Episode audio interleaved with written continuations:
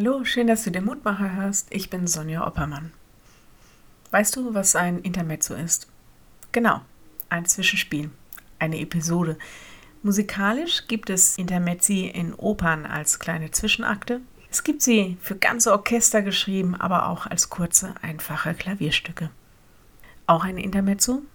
Eine bestimmte Episode in der Geschichte oder in einer Biografie.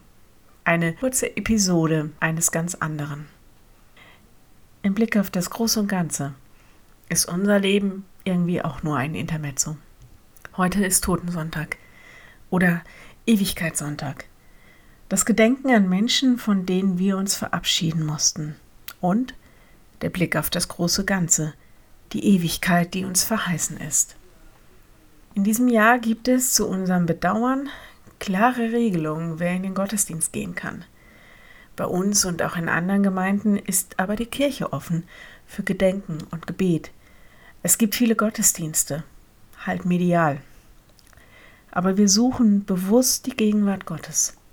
In sein Licht stellen wir unser Leben und Sterben und richten uns aus auf die Ewigkeit, unser eigentliches Zuhause. Eine Fülle von Bibelworten, die uns daran erinnern, dass diese Welt nur vorläufig ist. Und deshalb sollen wir wachsam, vorbereitet, aber auch zuversichtlich sein. So als Lebenseinstellung. Der Wochenspruch zum Beispiel. Lasst eure Lenden umgürtet sein und eure Lichter brennen. Lukas 12,35 heißt, bereitet euch darauf vor, dass diese Welt nicht alles ist, dass Jesus wiederkommt, dass Gott dich herausruft in einen ewigen Bund mit ihm. Seine Gegenwart ist das Ziel und die Verheißung.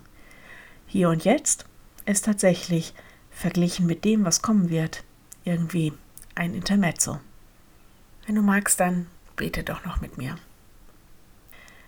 Lieber Herr, danke für das Schöne, das wir in unserem Leben erleben dürfen. Und wir denken heute besonders an all diejenigen, von denen wir uns verabschieden mussten. Danke, dass wir sie haben durften.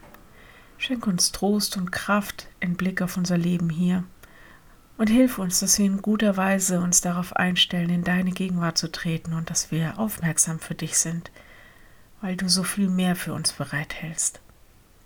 Wir denken ganz besonders an die, die das Totengedenken heute nur erschwert begehen können. Sei du ihnen besonders nah, begleite sie. Wir denken an die Sterbenden in diesen Tagen, bitten dich um Beistand für sie und um Hoffnung, dass sie in deiner Gegenwart Leben haben. Amen. Morgen wieder ein neuer Mutmacher. Bis dahin, bleib behütet. Tschüss.